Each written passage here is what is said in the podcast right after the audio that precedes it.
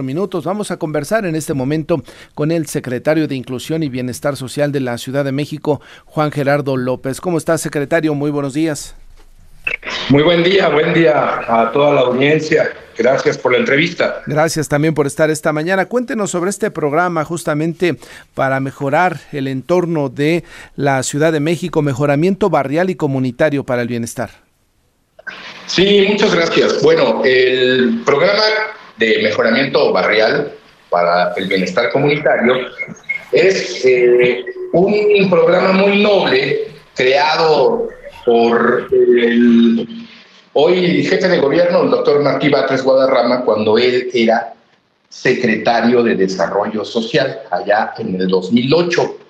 Y es eh, consecuencia del trabajo que se realizó durante muchos años con las organizaciones sociales, las organizaciones de solicitantes de vivienda, las organizaciones de colonos, que planteaban que era necesario que el gobierno invirtiera una suma directamente orientada a mejorar el entorno urbano en las colonias, en las unidades habitacionales, en los pueblos y barrios de la ciudad, y consiste básicamente en que la ciudadanía se organiza, conforma un comité, un par de comités, eh, presenta un proyecto a las autoridades, se realiza una asamblea donde ese proyecto es avalado o no, claro, por la comunidad misma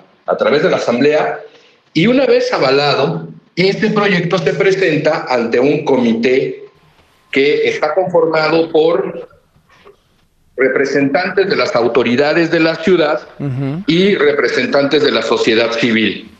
Okay. Si se avala, entonces se financia. En este caso, estamos financiando hoy eh, pues proyectos que pueden ir, tener un costo de 8 mil pesos hasta un millón cuatrocientos cincuenta mil. ¿Por qué razón desde ocho mil pesos?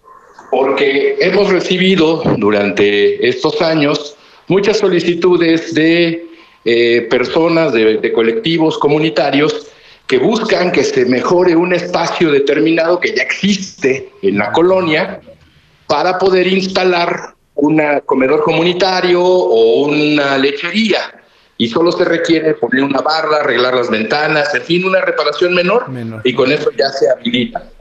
Y, Entonces estamos conectando tres políticas con este programa. El propio mejoramiento de los barrios, eh, la instalación de comedores comunitarios y la instalación de nuevas lecherías en los barrios de la ciudad. Correcto. Son 100 millones de pesos el eh, recurso proyectado justamente para por lo menos 80 proyectos. Entiendo que eh, ya están definidos estos proyectos, eh, secretario. No, los define la comunidad. Esa es la virtud del programa comunitario de mejoramiento barrial que atiende a las necesidades de la gente. O sea, no es el gobierno quien planifica desde el escritorio qué es lo que la comunidad necesita sino que es la comunidad que se organiza, que conoce sus necesidades para valorar qué es lo más conveniente para ellos. Correcto. Ahora, ¿cuándo empieza la convocatoria? Ya se lanzó la convocatoria, me imagino que ya también tienen algo avanzado porque pues ha de tener algunas reglas de operación este programa. Sí, por supuesto. Las reglas de operación se lanzaron hace dos semanas, la convocatoria se eh, lanzó también hace dos semanas, pero hubo una eh, prórroga publicada este viernes y nos permite presentar proyectos hasta el 17 de febrero. Y es directamente el gobierno central el que lo opera, aquí no tiene que ver ninguna alcaldía, aquí es directamente la propia secretaría, entiendo, secretario. Así es, es acá en Civiso, en la Secretaría de Inclusión y Bienestar de la Ciudad de México, y eh, las personas pueden acudir con su proyecto a Fernando de Alba y número 185, allá en la planta baja, los reciben y los orientan. Hay un equipo técnico que orienta a la gente para que el proyecto pueda avanzar. Correcto. Y esto se lo pregunto por, eh, pues estamos en pleno año electoral, ¿no? Y no vaya a suceder que por ahí, y como ha sucedido con el presupuesto participativo, de repente algunas autoridades apropien de los programas y empiezan a venderlos como oferta laboral, eh, electoral, secretario. Así es, no, no, este programa tiene una orientación totalmente ciudadana, es operado directamente por el gobierno central, por el gobierno de la Ciudad de México, a cargo, en este caso, de la Secretaría de Inclusión y Bienestar.